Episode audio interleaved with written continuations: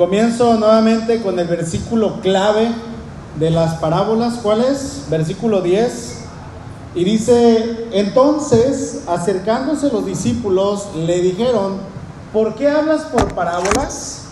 Él respondiendo les dijo, porque a ustedes, porque a vosotros les es dado saber los misterios del reino de los cielos, mas a ellos no les es dado. ¿Por qué la insistencia, hermanos, de mi parte?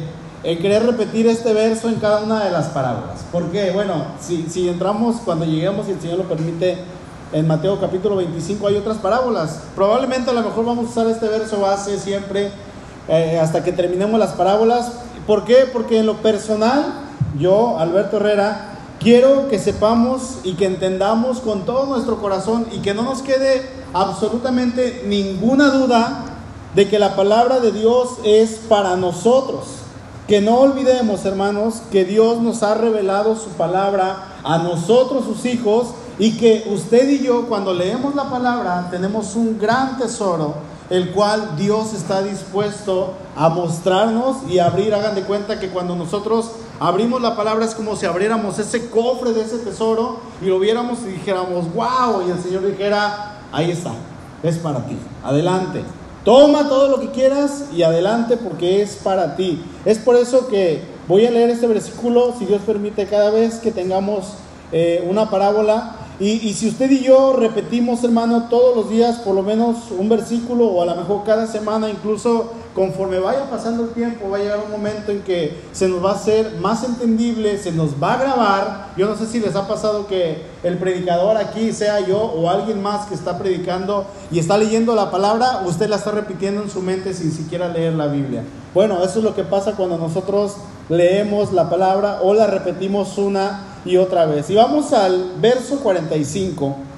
El título, el encabezado que, nos muestra ahí el Evangelio de Mateo dice la perla de gran precio. Y aunque es una parábola relativamente pequeña, creo que la más pequeña es la que leímos la semana pasada, podemos decir que tiene de igual manera una gran enseñanza espiritual para nuestra vida. Al igual que la parábola de la, del gran tesoro que fue la, la semana pasada, esta parábola, de hecho, podríamos decir que va acompañada, va junto con la otra parábola del gran tesoro. Así es que la parábola del de, gran tesoro y la parábola de la perla de gran precio, podríamos decir, es una sola. Y vamos a leer desde el verso 44 para leer las dos parábolas, pero yo me voy a enfocar en la parábola de la perla de gran precio. Dice además, el reino de los cielos es semejante a un tesoro un tesoro escondido en un, campo, el cual un hombre halla, y lo esconde de nuevo, y gozoso por ello va y vende todo lo que tiene para comprar y compra aquel campo. También el reino de los cielos es semejante a un mercader que busca buenas perlas, que habiendo hallado una perla preciosa, fue y vendió todo lo que tenía y la compró. Es, eh, en esta parábola se enfatiza la búsqueda de algo que tiene un gran valor, algo que cuesta muchísimo. Nos menciona a un hombre que está de alguna manera insatisfecho con lo que tenía porque este hombre sigue buscando y sigue buscando y él está buscando encontrar algo que realmente le satisfaga, algo con lo que incluso él tenga que deshacerse de todo para poder obtener eso. Resulta que cuando este varón, hermano, encuentra la perla de gran valor, inmediatamente él reconoce y dice, ah, de aquí soy de aquí soy. Esto es realmente lo que yo estaba buscando y él toma la decisión de deshacerse y de vender todo lo que tenía. Es lo que está haciendo alusión a parábola. Y en esta forma podríamos decir, él está despreciando y desechando todo lo que tenía. Supongamos que es alguien de nuestro tiempo. ¿Qué tendríamos que vender? Bueno, si es una persona que, eh, como este hombre, es un hombre que probablemente tenía dinero y que seguía buscando y buscando, era una persona que tenía propiedades, era una persona que tenía uno, dos o tres o cuatro vehículos, a lo mejor tenía una buena casa y dice, esto vale más que todo eso que yo tengo y no le hace, lo voy a vender todo con tal de obtener eso que yo estaba buscando, porque ya lo encontré. Y este hombre actúa sin demora para ir y comprar esa gran perla de gran valor. La verdad central de, este versículo sería, de la semana pasada, perdón, sería, ¿vale la pena sacrificar todo? ¿Se acuerdan? vale la pena sacrificar todo para tenerlo. El hombre de la semana pasada vendió su terreno, vendió sus casas, todas sus posesiones para poder comprar un terreno.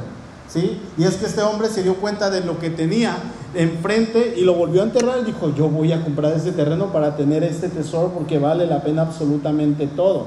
Este hombre de que encuentra la gran perla de gran precio dice exactamente lo mismo, que fue y vendió todo para poder obtener esa perla. No sé si conozcan a un pastor aquí, me parece que está aquí en Vallarta, ya está jubilado, ya está pensionado, un hombre grande, su nombre es el pastor Víctor Suárez. Bueno, escuché el testimonio de este hombre, me parece que es el suegro del pastor Ernesto Guevara, ¿verdad? Los, que lo conocen.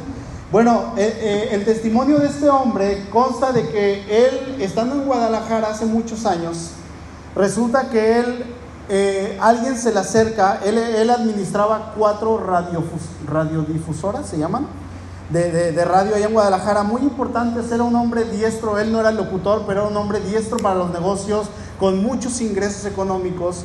Llega alguien y le comparte el Evangelio, ¿y qué creen? Se convierte el hermano.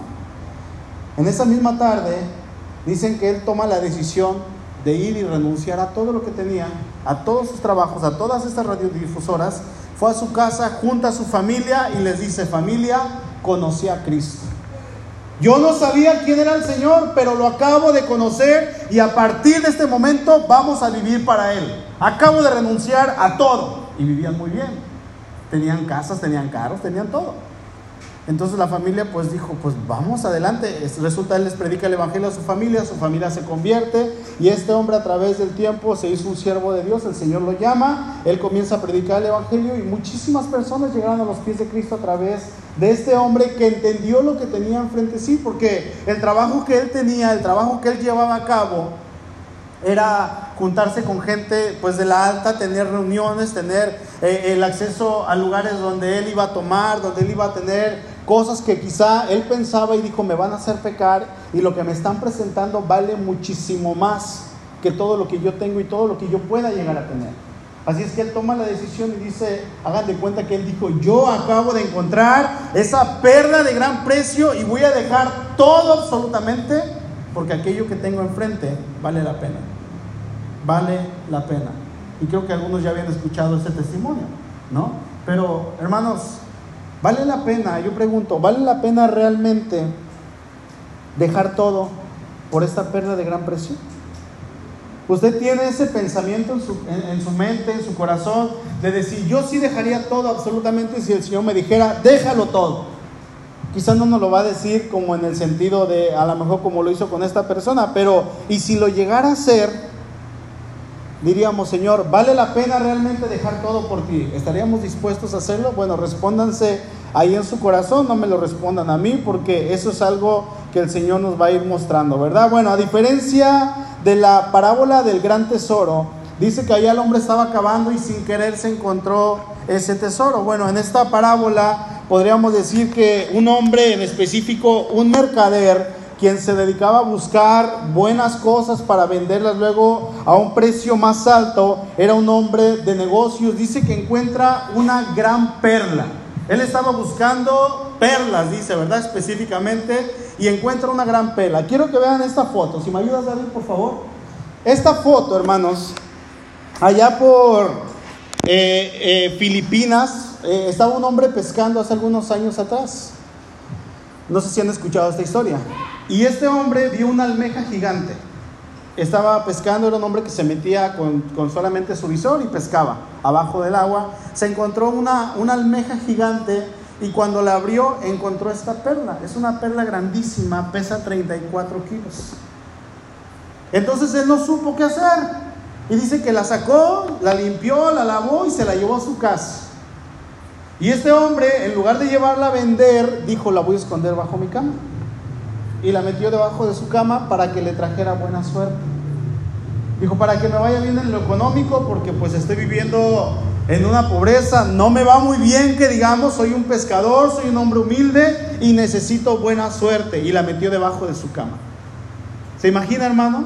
Encontrarse una perla de 34 kilos. Este hombre, hermanos, no sabía lo que había encontrado, pero acababa de hallar aquello que ha sido descrito como la perla más grande, la perla natural más grande jamás encontrada en toda la historia de todo el planeta. Este hombre fue, la metió debajo de su cama y la guarda. Resulta que él tenía el tesoro de su vida durmiendo encima de él y ni siquiera se había dado cuenta, hermano. La perla más grande de todos los tiempos. Bueno, resulta que yo creo que no le dio mucha suerte, ¿verdad? Porque ahí la tenía, seguía viviendo en la misma condición, hablando en cuanto a lo económico. Pero se dice que esta perla fue evaluada más tarde en más de 100 millones de dólares. Y él la tenía guardada debajo de su cama. Así como cuando se encuentra en un jarrón y era de la dinastía china y la tiene ahí guardado también. Es exactamente la misma historia. Yo pregunto, hermano, ¿qué haría, usted si un día nadando aquí en la playa, etcétera, aquí en Nuevo Vallarta o en Bucerías o ahí en la Manzanilla? Yo digo la etcétera porque es la que siempre voy. ¿Qué haría que un día nadando de repente pegara ah, y sacara una perla, no, no de 34 kilos, supongamos de 10 kilos? ¿Qué haría? Así redondita, bonita, a lo mejor algunos dirían, pues mira, esta quedaría bien para ponerla ahí para que sostenga mi puerta. A lo mejor otros dirían, yo la voy a guardar y la voy a dejar ahí. En mi caso, si yo la llevara a mi casa, ¿saben qué es lo que pasaría? Suri me diría, saca tu cochinero para allá afuera. Órale. Y conmigo sería peor, ¿por qué? Porque yo tendría que tirarla a la calle o a la basura. ¿No? Algunos dirían, bueno, pues ahí la dejo de adorno, ahí la dejo como sea, bueno, a lo mejor usted me va a decir, no, yo no haría eso. Yo fui, yo, yo hubiera ido y yo la hubiera vendido por muchísimo dinero y me haría rico. Pero hermano, ¿saben qué?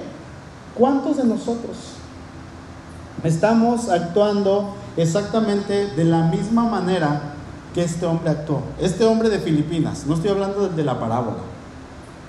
¿Cuántos estamos actuando de la misma manera? ¿Por qué le digo esto? Bueno, porque si usted ya nació de nuevo, pregunto, ¿ha nacido de nuevo? Dígame amén. Usted ha nacido de nuevo, usted tiene a Cristo en su corazón. Usted tiene la oportunidad de decir con total seguridad, hermano, que usted lo posee todo. Que usted lo tiene absolutamente todo. Que a usted, aunque le falte todo, a usted no le falta nada. ¿Se da cuenta?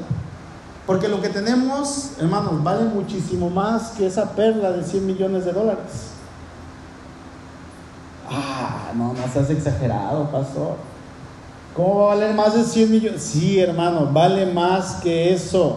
Y el, el, Señor nos está diciendo que el Evangelio es como esa, como esa perla que realmente lo vale todo, hermano. En la parábola anterior, uno sin querer va y encuentra ese, ese tesoro ahí enterrado en este caso, este mercader va buscando y aquí no se, no se trata de decir o que la Biblia me esté diciendo, ya ves, la Biblia sí dice que uno busca al Señor, porque yo cuando estaba en mis problemas, yo dije, voy a buscar al Señor y me voy a acercar a Dios. No, hermano, de eso no se está hablando la parábola. ¿verdad? El Señor, al final de cuentas, el Señor siempre nos busca. Él es el que se acerca a nosotros. En este caso, así como en el anterior, hermano, en ambos casos, lo importante que resulta en estas dos parábolas, en la del gran tesoro y en la perla del gran precio, es que ambas personas, los dos, estuvieron interesados en sacrificar absolutamente todo lo que tenían para obtener lo que tenían frente a sí. Todo, no me importa sacrificar todo. Nuevamente la pregunta, hermano, ¿hasta dónde está dispuesto usted de sacrificar por el reino de los cielos? Porque Puede ser que usted a lo mejor tenga mucho o a lo mejor no tenga nada, o a lo mejor tenga poquito o a lo mejor tenga un poquito normal, un poquito más de lo normal. Y usted dice, pues yo vivo bien, vivo moderadamente, tengo lo que necesito, no me hace falta nada. O a lo mejor dice, bueno, realmente ahora sí que estoy mal, no ando bien económicamente. Bueno, déjeme decir que usted tenga o no tenga, si usted está en Cristo, usted puede decir, yo no, a mí no me falta nada, yo lo tengo todo en Cristo. Vamos a Segunda de Corintios capítulo 6, por favor no pierdan Mateo 13. Y se lo voy a leer de todos modos en la nueva traducción viviente, ¿ok?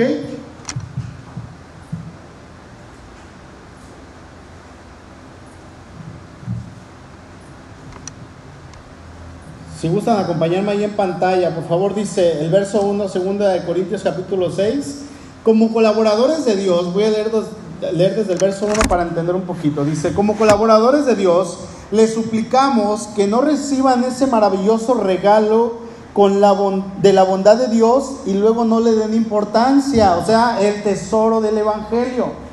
No lo reciban y luego trátenlo así como que a mí no me interesa, es algo que realmente no me importa. Pues Dios dice, en el momento preciso te oí, el día de salvación te ayudé. Efectivamente, el momento preciso es cuando? Ahora, y hoy es el día de salvación. Vivimos de tal manera que nadie tropezará a causa de nosotros y nadie encontrará ninguna falta en nuestro ministerio.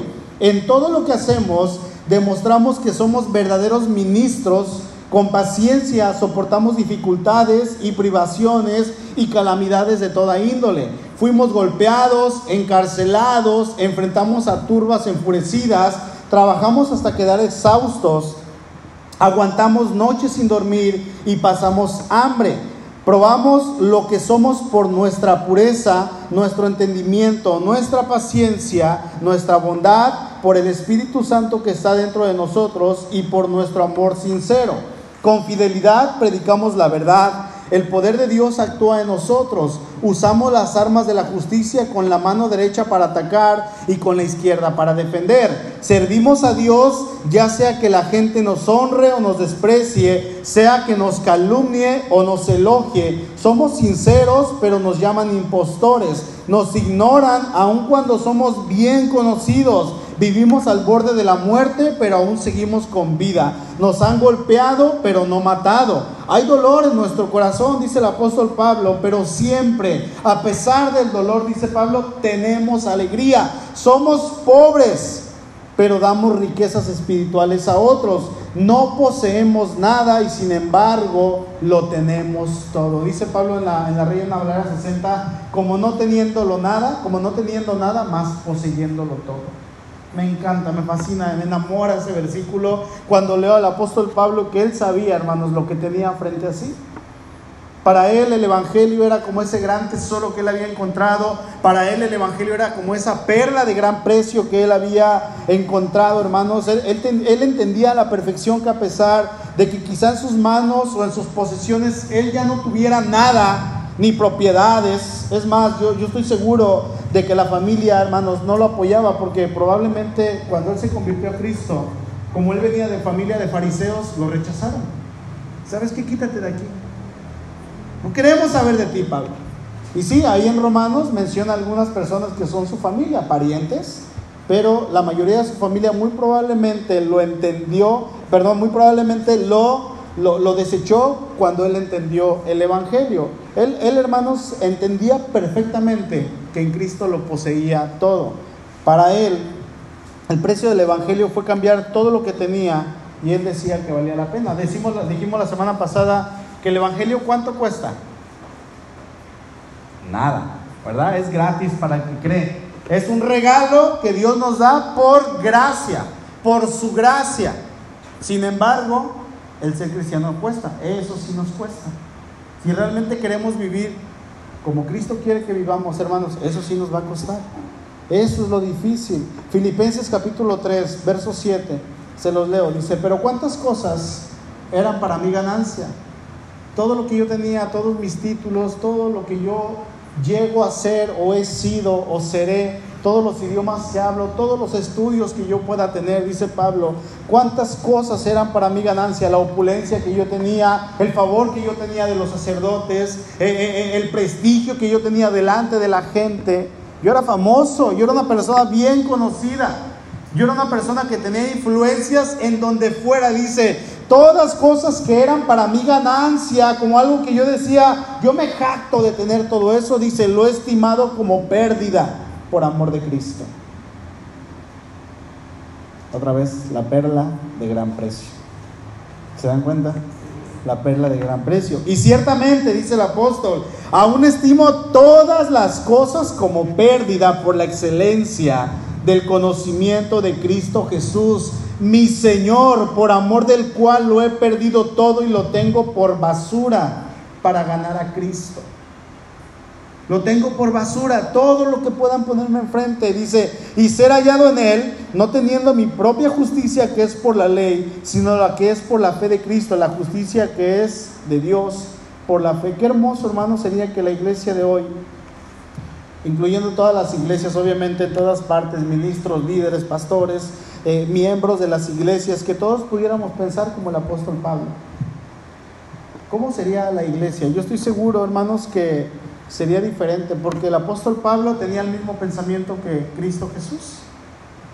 Y Pablo dice, imítenme a mí, así como yo imito a Cristo. Y si nosotros imitáramos a Pablo, deberíamos de tener el mismo pensamiento que Cristo. Y Jesús dice, pues síganme, imítenme a mí, sean como yo. ¿Verdad? Pero a veces nos cuesta mucho trabajo esto, pero hermano, usted y yo tenemos la mente de Cristo. Simplemente a veces se trata de rendir nuestra vida al Señor y decirle, Señor, aquí estoy. Quiero que el Evangelio para mí sea como aquella perla de gran precio realmente, aquello que tú has dicho que es el Evangelio, yo quiero verlo de esa manera. Amén. Ahora, vamos a la siguiente parábola, la red, verso 47, dice, así mismo, el reino de los cielos es semejante a una red que echada en el mar recoge de toda clase de peces, y una vez llena, la sacan a la orilla y sentados recogen lo bueno en cestas y lo malo echan fuera. Dice, así será al fin del siglo. Saldrán los ángeles y apartarán los malos de entre los justos y los echarán en el horno de fuego. Allí será el lloro y el crujir de dientes. Bueno, en este capítulo 13 de Mateo vamos a encontrar solamente ocho parábolas. Ocho parábolas que el Señor nos enseña y en tres de ellas el Señor nos la interpreta, Él nos da la interpretación y, las otras no las hace, no, no da la interpretación directa porque de alguna manera se entienden cuál es el significado de qué es lo que el Señor está queriendo decir, ¿verdad? En esta parábola que estamos leyendo, la parábola de la red, bueno, el Señor la interpreta, ¿sí? Él no la interpreta y esta parábola tiene que ver con los tiempos finales. Tiene que ver con aquel día, con aquel gran día, hermano, en el cual nosotros estemos frente al Señor. Bueno, esta parábola se basa en una experiencia, en algo que era sumamente familiar para los discípulos. ¿Por qué? Porque ellos eran pescadores. Ellos sabían de lo que el Señor estaba hablando, ¿verdad? Ellos sabían de qué eh, era el tema que el Señor estaba hablando cuando Él comienza a hablar acerca de la pesca. Bueno, la, red era arrastrada entre dos barcas, se ponía una barca a un lado, la otra del otro lado y ponían la red en medio y comenzaban a remar hacia adentro, van adentro y comenzaban a agarrar peces de toda clase, no, no, no, no importando obviamente pues la red iba a pescar todos los peces que, estuvieran en el camino. Y ya cuando se acercaban a la orilla, eh, eh, ellos arrastraban la red hacia, hacia afuera y de hecho esto se sigue haciendo en algunos lugares en las costas de, Sudamérica. Todavía se sigue haciendo, yo creo que aún en nuestro país, ¿verdad? Se recogen toda clase de peces, peces vivos, peces muertos. Yo creo que en algunas ocasiones incluso algunas aves van entre todo esto porque los peces comienzan y las aves pues ahí se quedan atrapadas. Y al final, ¿qué es lo que hacen? Tú sí, tú no. Tú sí, tú no. Recuerdo una vez cuando yo trabajaba ahí en Paradise Village eh, cuando no tenía mucho que hacer en la noche, cuando estaba en la noche y ya había terminado todo lo que tenía que hacer. En la mañana, cuando estaba amaneciendo, que se veía el sol así saliendo, bien bonito el cielo rojo, yo me iba hacia, hacia la orilla del mar, donde está el espigón del Mayan, donde todos pueden caminar, pero yo me iba del otro lado, en Paradise Village, y yo, yo veía a los pescadores que estaban aventando su red. Y de repente pescaban. A veces sacaban peces grandes, a veces otros chicos, a veces nada. Y cuando empezaban a pescar, a aventar la red, sacaban la red y empezaban a revisarla, ¿verdad? Sacaban 10, 15, 20 peces y yo veía cómo aventaba uno al mar. Uno, dos, tres. Y a veces quedaba con tres nada más. O con cinco y aventaba 10 o 12. Y cuando estaban más cerquita, como de aquí donde está el hermano Luis o donde está Willy, le gritaba, ¿por qué los tira? Es que esos no sirven, me decía. Esos peces no se comen. Oh, y si viven, yo, ¿verdad? Porque pobrecitos. Pues sí, dice, si están vivos todavía, se van a salvar. Si no, pues se mueren. Ah, ok, bueno. Entonces yo entendí, ¿verdad? Cada vez que leo esto me acuerdo de, aquel, de aquellos tiempos cuando yo veía a los pescadores. Bueno, la enseñanza de esta parábola es esencialmente lo mismo que la parábola del trigo y de la cizaña. La, la, la, verdad central de esta parábola podríamos expresarla así, miren, dice, dice así, el juicio en el cual, obviamente está hablando del tiempo final, se va a hacer la separación entre los buenos y los malos. Se efectuará obviamente al fin del mundo. El juicio, hermanos, va a ser demorado, o sea, está tardando. Ya se tardó, desde que el Señor vino, ya se tardó dos mil años. Pero hay algo que es seguro. ¿Qué creen que va a pasar? Que el juicio va a llegar. El juicio va a venir sí o sí. Se tarde mucho o se tarde poco, no hay duda de que el Señor va a venir a juzgar. Ahora, la red no, presenta, no representa a la iglesia. Hay algunas personas que dicen que la red representa a la iglesia. No, hermanos. Más bien la red podríamos decir que es la comunicación del Evangelio. Cuando usted y yo vamos a predicar el Evangelio o estamos con un compañero de trabajo o con un cliente y estamos hablándole de Cristo, nosotros estamos lanzando la red. Estamos aventándola y estamos diciéndole, Señor, pues péscalo. Señor, agárralo, que no se te vaya. Y estamos aventando la red. Y ese, esa palabra que sale de nosotros, hermanos, es la red. Es el Evangelio que está lanzado hacia aquellas personas y se está cumpliendo lo que el Señor le dijo a Pedro. Ven, Pedro, te voy a hacer pescador de hombres. Para que tú realmente ahora sí cumplas a lo que fuiste llamado. Y ese llamado que el Señor le dio a Pedro es el mismo llamado que nos da a nosotros. Debemos ser pescadores de hombres. ¿En dónde, hermano? ¿En dónde? En donde sea en donde el Señor nos ponga. Nosotros debemos de estar dispuestos a, que en cualquier momento, Señor, yo no sé, como dicen, ¿verdad? Algunos, pues que a mí no se me da mucho el evangelismo. Bueno, a lo mejor no se le da, pero en el momento, hermano, en que Dios le ponga a alguien enfrente, usted no desaproveche la oportunidad y compártalo. Me ha pasado que a veces llevo dos, tres minutos hablando con una persona, cinco minutos, diez minutos, y de repente me acuerdo, ya casi me voy y no le he compartido de Cristo. De repente se me va el avión. Y trato de llevar el tema, trato de llevarlo, trato de llevarlo para que esa persona pueda recibir el mensaje del Evangelio, ¿verdad? Entonces, que no se nos olvide que cada vez que podemos platicar con alguien, hermanos, es una oportunidad para que vayamos y aventemos la red, para que la, la lancemos y Señor, por favor, pesca aunque sea uno, ¿verdad? Y jalarlo, jalarlo. Y obviamente eh, no nada más es de pescarlo y traerlo a la iglesia, no, hay que disipular, hay que trabajar con ellos. Es un trabajo arduo, hermano, pero creo que cuando viene la bendición y vemos el crecimiento, ahí nosotros nos vamos a regocijarnos de la manera en que el Señor está obrando. Amén. Entonces, el Señor viene. El mensaje, hermanos, se ha anunciado durante años y cientos y cientos y cientos de años. ¿Sí o no? La historia de la iglesia completa, el mensaje se ha anunciado y no ha parado. A tal grado de que hoy, 20 siglos después, hermanos, seguimos con este mensaje y seguimos anunciándolo. Y parece ser, que yo creo que no, pero parece ser que en estos tiempos, hermanos, el Evangelio está menguando y está bajando y está bajando. Sin embargo, el Señor, en su fidelidad, Él sigue expandiendo el Evangelio, Él sigue él sigue lanzando la red a través de nosotros. Bueno, déjenme decirles, hermanos, que cuando el Señor vino, Él ya tenía enemigos que se estaban rebelando contra Dios, contra el conocimiento de Dios, los conocidos de Jesús, los, líderes religiosos, aquellos quizá con los que Él creció, se estaban rebelando y ellos estaban rechazando ese mensaje que cuando Jesús estaba hablando, digamos, cuando Jesús estaba lanzando la red, ellos estaban rechazando el mensaje del Evangelio. Bueno, pasa lo mismo Hoy en día debemos de recordar que ya estamos en los últimos tiempos y precisamente estamos viendo que cada día se intensifica más y más la oposición de parte de todos aquellos que conocemos. ¿Quiénes son? Bueno, nuestra propia familia para empezar. ¿Quién tiene familia que no es creyente? ¿Y les comparten ustedes? ¿Y qué les dicen? Sí, luego, Ajá. Mira, el domingo voy, te lo prometo. Y no vienen. Híjole, es que fíjate que me salió un compromiso, no lo tenía. Para el otro domingo voy. Y se acuerdan que una vez les compartí que le hablamos a un vecino de Cristo con su casa propia y de repente me dijo, vecino, nos vamos de aquí. Y se fueron, se fueron a rentar a otra parte. Y dije, ese fue el diablo. Se los llevó porque teniendo su casa propia, se fueron. Y luego le digo, vamos a compartirla a otros. Y ahí vamos a compartirla a los otros vecinos. ¿Y qué creen? Se fueron. Con casa propia se fueron. Y luego le compartimos a otros. ¿Y qué creen? Se fueron se fueron.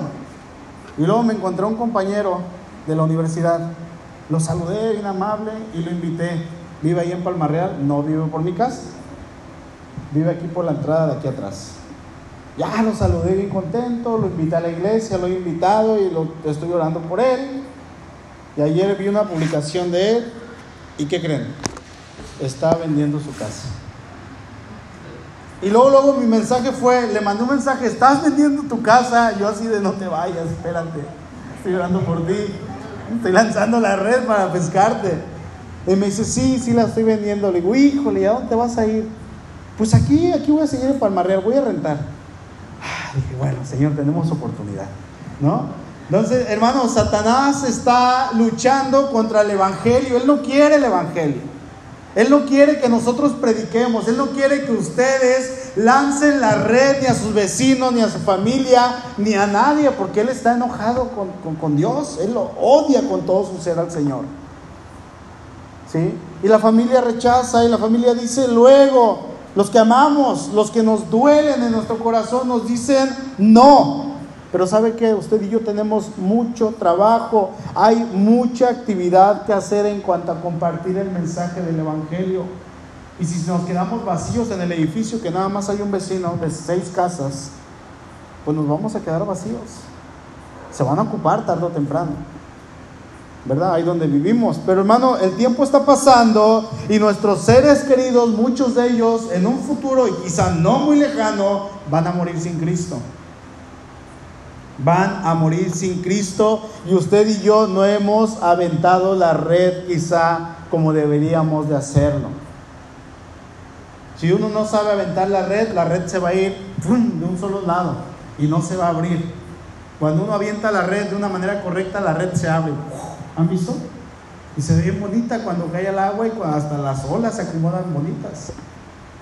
Y es cuando el, pescador a veces pesca, ¿verdad? A veces no hay peces, pero cuando lo hace bien, obviamente tiene más posibilidades de pescar. Bien, hermano, qué difícil es cuando eh, un pastor, bueno, en lo personal a veces se me hace difícil, no siempre, pero sí, eh, eh, en un funeral un pastor predica un mensaje y resulta que la persona que murió no era cristiana. Es, sencillo, es más sencillo compartirle a la gente porque está dolida en ese momento y, como decía un pastor, ¿verdad? A mí mi lugar favorito para predicar son los funerales, porque ahí la gente está con el corazón dispuesto. Pero es difícil compartir un mensaje cuando hay una persona. ¿Qué dices? ¿Qué le dices a la gente? No puedes decirle que está con el Señor, porque a lo mejor era alcohólico, borracho, mujeriego, drogadicto, golpeaba a sus hijos, golpeaba a su esposa, ay, está en el cielo con el Señor. No puedes mentir, ¿verdad? Es triste, hermano, pero cuando no es creyente una persona, bueno, esa persona ya no tiene esperanza una vez que muere, pero los que se quedan sí. Pero ¿saben qué? No podemos esperarnos todos a predicar en un funeral. No podemos. Porque en primer lugar la persona que muera a lo mejor se va a ir sin Cristo y a lo mejor usted y yo podríamos haberle compartido y se pudo haber arrepentido. Hermano, tenemos que predicar el Evangelio, tenemos que lanzar la red en aquel gran día para los que hemos creído en Cristo Jesús. ¿Saben que esto va a ser una gran bendición? Imaginen aquel momento en el hecho de aquello que se cumpla, aquello que tanto hemos estado esperando. ¿Quién quiere que el Señor venga? Bueno, hemos estado esperando la venida de Cristo con todo nuestro corazón, más que todo lo que anhelamos. Y llega Cristo por su iglesia y nos vamos con Él. El apóstol Pablo estuvo esperando toda su vida. Y él recordaba las palabras y lo que le habían enseñado. Entonces, cuando se predique este mensaje del reino en todo el mundo, dice, vendrá el fin. Y Pablo dijo, yo voy a hacer eso. Y él se agarró predicando como loco por todas partes. Todo lo he llenado del Evangelio de Cristo, dijo él. Y Cristo no vino, porque le faltó mucha parte del planeta todavía. Hermanos, los apóstoles desearon que Cristo viniera. Y la iglesia a través de 20 siglos ha deseado que Cristo venga y no les ha tocado. Y saben algo, yo creo que muy probablemente nos toca a nosotros. Y eso lo dijo Lutero, y eso lo dijo Calvino, y eso lo dijeron los padres de la iglesia. Hace mil, 1900 años, hace 1500 años, hace mil años lo decían, hace 500 años lo decían, y hoy nos toca decirlo a nosotros. Y ya con todo lo que estamos viendo que está pasando allá afuera, podríamos decir, hermano, muy probablemente nos toque a nosotros. De verdad, probablemente nos toque a nosotros irnos cuando el Señor venga por su iglesia. Y vamos a decir a lo mejor así como decía el apóstol Pablo, ¿verdad? Primera Tesalonicenses 4:13 en adelante. Dice, tampoco queremos, hermanos, fíjense el pensamiento que tenía este hombre que ignoren acerca de los que duermen. Los que duermen son los que ya se murieron. Dice, para que no se entristezcan como aquellos que no tienen esperanza. Está hablando de los que murieron en Cristo. Dice, porque si creemos que Jesús murió, así también traerá Dios con Jesús a los que durmieron en él. Por lo cual les decimos esto en palabra del Señor. Fíjense, que nosotros, o sea, en ese tiempo, hace dos mil años, nosotros que vivimos, que habremos quedado hasta la venida del Señor, no precederemos a los que durmieron, porque el Señor mismo con voz de mando, con voz de arcángel y con trompeta de Dios descenderá del cielo y los muertos en Cristo resucitarán primero. Luego nosotros, dice Pablo, los que vivimos, él decía, va a venir Cristo en este tiempo. Los que vivimos, los que hayamos quedado, seremos arrebatados juntamente con ellos en las nubes para recibir al Señor en el aire y así estaremos siempre con el Señor. Por tanto, dice Pablo, aliéntense unos a otros con estas palabras. Cristo viene y si alguien se muere en Cristo va a, va a resucitar. Y va a ir con el Señor, decía el apóstol Pablo. Aliéntense con estas palabras, hermanos. ¿No le da gusto? Es lo mismo, está vigente esta palabra, hermano. Pero yo creo que eso es lo que nosotros quizá más deseamos, pero a lo mejor no todos lo desean. No todos desean que Cristo venga porque tiene planes de terminar de construir su casa, de terminar la universidad, tiene planes de casarse los jóvenes. Es que me quiero casar, Señor, todavía, espérate poquito. Cuando Cristo debe de ser lo más importante. Espérame, Señor, quiero conocer lo que es estar casado. ¿Qué le dirían hermanos casados? No, no, no, clama que venga Cristo mejor. No sabes lo que te espera, hermano. Lo digo por otros, ¿eh?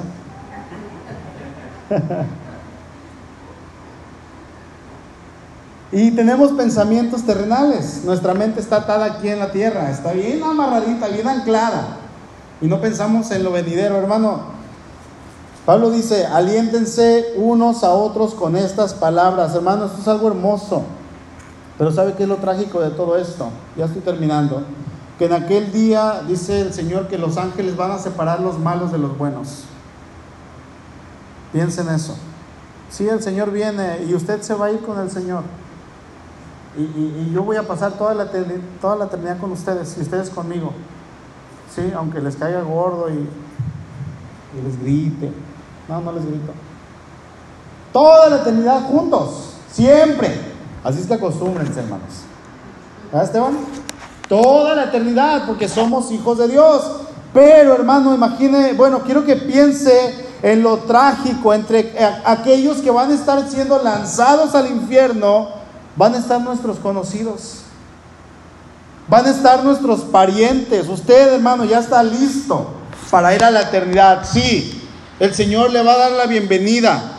Y usted va a decir, Señor, gracias y va a pasar a la eternidad. Pero del otro lado, hermano, quizá va a estar su papá, su mamá, sus hermanos, sus hijos, sus primos, sus mejores amigos. Y usted va a ver, a lo mejor, yo no sé cómo va a ser en aquel momento, pero dice que nosotros vamos a juzgar. Vamos a estar ahí como testigos, viendo.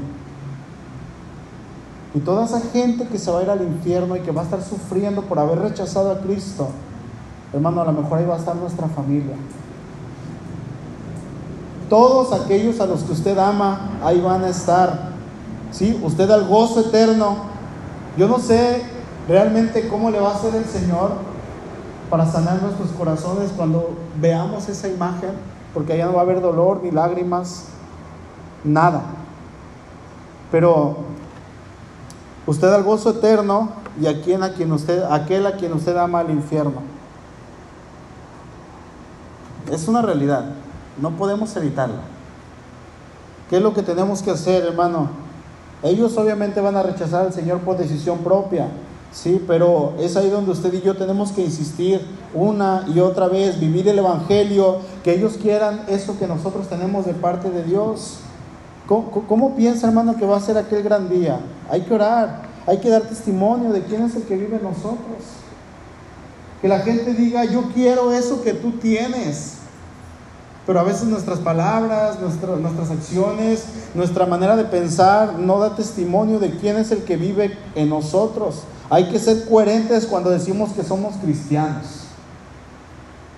Hace unos días platicaba con una persona y me dijo en cinco minutos como unas 400 groserías. Y ya le dije, ya le voy, a, le voy a parar que deje de decir groserías, ¿no? Porque estaba apenas platicando con él. Y ya salió el tema y le dije, no, pues yo soy pastor. ¿Eres pastor? Sí. ¿Cristiano? Sí. ¿De cuáles? Bautista, le dije. Pues es una iglesia bautista. Oh, yo soy cristiano. Le dije, no, perdóname, pero no. Bueno, estoy un poquito alejado. Le dije, estás bien alejado. Le dije, por favor no digas que eres cristiano y acércate al Señor, porque así te va a ir. No te burles. No, pero sí soy. No digas. Le dije, no avergüences el nombre del Señor. No lo digas. Por favor, te lo pido.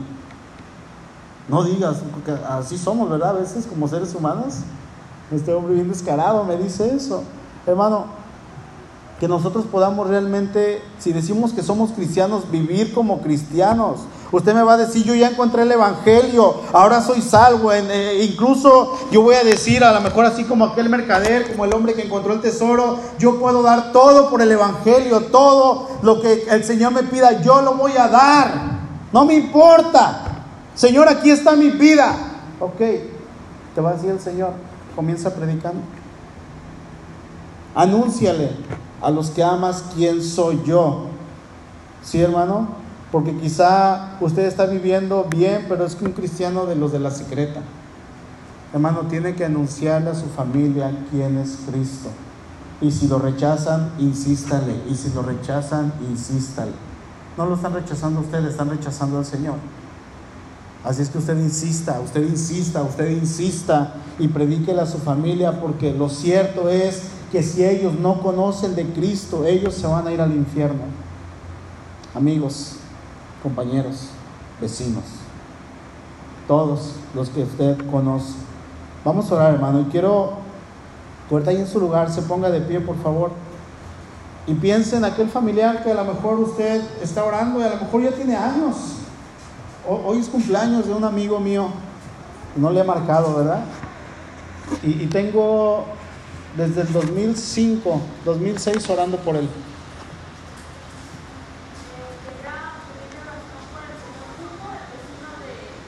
¿Cuco? Ok. Buen, buen momento para predicarle el Evangelio. Hay que insistir, hermanita. Sí. Bien, ahorita oramos por Cuco. Sí, piense en aquella persona que usted está orando. Sí. Hoy es cumpleaños de un compañero, amigo mío de la preparatoria, imagínense. Uh, al ratito lo voy a marcar. Y le voy a decir que, que el Señor le bendiga. Y espero que el Señor se manifieste en su vida. Tengo 16 años orando por él. Él y otro amigo de la prepa, específicamente ellos dos. Estoy orando por ellos. Y obviamente mi familia, ¿verdad? Mis mi hermano, mis primos, mis tíos. Piensen en aquel que usted ama y que no se ha convertido a Cristo. Y que está viviendo en rebelión y que está viviendo en pecado y que usted sabe, hermano, que si esa persona muere sin Cristo va a ir a una eternidad sin Cristo. Ayer murió el, cuñado de, el concuño, ¿verdad? De nuestro hermano Luis. Estuvimos orando por él la semana pasada, antepasada, hoy no vino la hermana Rosy, está en Guadalajara. Se fue tranquilo, se fue con Cristo. Él está allá. Y le pregunto al hermano, ¿cómo está su esposa y cómo está la familia? Bien tranquilos, porque saben dónde está. Hay esperanza. ¿Sí? Hay esperanza. Pero hermano, hay mucha gente. Yo le invito a que a partir de hoy, si no lo ha hecho con mucha insistencia, que usted clame, que usted ore. Viene un año nuevo. Yo creo y quiero pensar que entre sus planes y propósitos para este 2022 hay por lo menos ganar una persona para Cristo. Espero que ya lo haya incluido, ¿verdad? Bueno, ore ahorita por él y a partir de hoy no deje de clamar por él o por ella. Amén. Padre, aquí estamos. Somos tu iglesia, somos aquella iglesia que tú has rescatado. Sí, Señor. Nos has dado vida eterna, nos has permitido, Señor, el conocerte, nos has permitido, Dios, el poder saber quién eres tú. Hemos experimentado tu salvación, hemos experimentado tu amor, la regeneración, Señor, de nuestras vidas de ser enemigos tuyos, Señor. Ahora somos amigos tuyos, hijos de Dios. Gracias, amado Dios, por eso, porque eso solamente tú lo pudiste hacer posible, Señor. Pero hay tanta gente que no te conoce. Y entre ellos está nuestra familia, entre ellos están nuestros hijos, entre ellos están nuestros padres, nuestros hermanos, primos, tíos, amigos, mejores amigos, vecinos, compañeros de trabajo, clientes. Tú sabes quiénes son, Señor. Y tú sabes que quizá hemos estado orando por ellos, pero en este momento, Señor, queremos rogarte con todo nuestro corazón Padre, te rogamos con todo el corazón que tú los quebrantes. Señor, que no permitas que ellos se vayan de este mundo sin conocerte, Dios. Porque allá afuera hay tanta necesidad, Señor, hay, tanta, hay tanto pecado, tanta maldad. Que Señor parece, a veces parece que Satanás está ganando terreno. Y en ocasiones nos frustramos. Pero Dios, tú eres más poderoso y es más poderoso aquel que está con nosotros.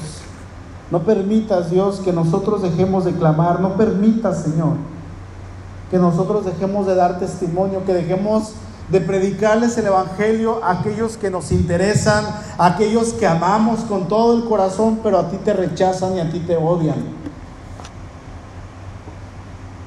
Ora, hermano, por aquel que tú conoces, clama. Dile, Señor, tócalo, Señor, quebrántala, Señor, humíllalo, llévalo hasta tocar fondo, pero que te conozca. Señor, mueve todo lo que tengas que mover, haz todo lo necesario, Señor, para que esta persona por la cual yo estoy orando, tú sabes el nombre, hermano, te pueda conocer. Para que esta persona por la cual yo he estado clamando, o yo no sé si incluso, hermano, usted ha estado ayunando se rinda delante de ti. Mi papá, mi mamá, mi hijo, mi esposo, mi esposa, mis hermanos. Señor, oramos por ellos, tú sabes, tú estás escuchando cada corazón, cada petición. Y tú nos has llamado, Señor, a aventar la red. Y la red es el Evangelio. Y tú sabes, Señor, quién va a ser recogido. Padre, danos paciencia y danos amor. Danos esa pasión, por favor, Señor. No permitas que en ningún momento se apague esa flama, esa llama de tu espíritu en nuestro corazón.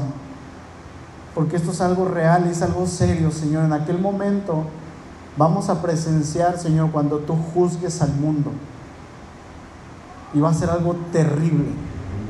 Ciertamente nosotros ya no estamos en ese lugar ya no estamos destinados a la condenación, Señor, gracias. Pero en aquel momento, Señor, va, a haber gente que te va a rogar, que se va a hincar y que te van a pedir perdón, pero va a ser muy tarde. No permita, Señor, que eso pase con nuestros seres amados. Aquí estamos, Dios. Somos tu iglesia. Llévanos a orar y a clamar por ellos en todo tiempo. Y gracias, Señor, por la salvación que nos has dado a través de tu Hijo Cristo Jesús. Te alabamos y te exaltamos solamente a ti. Amén. Amén.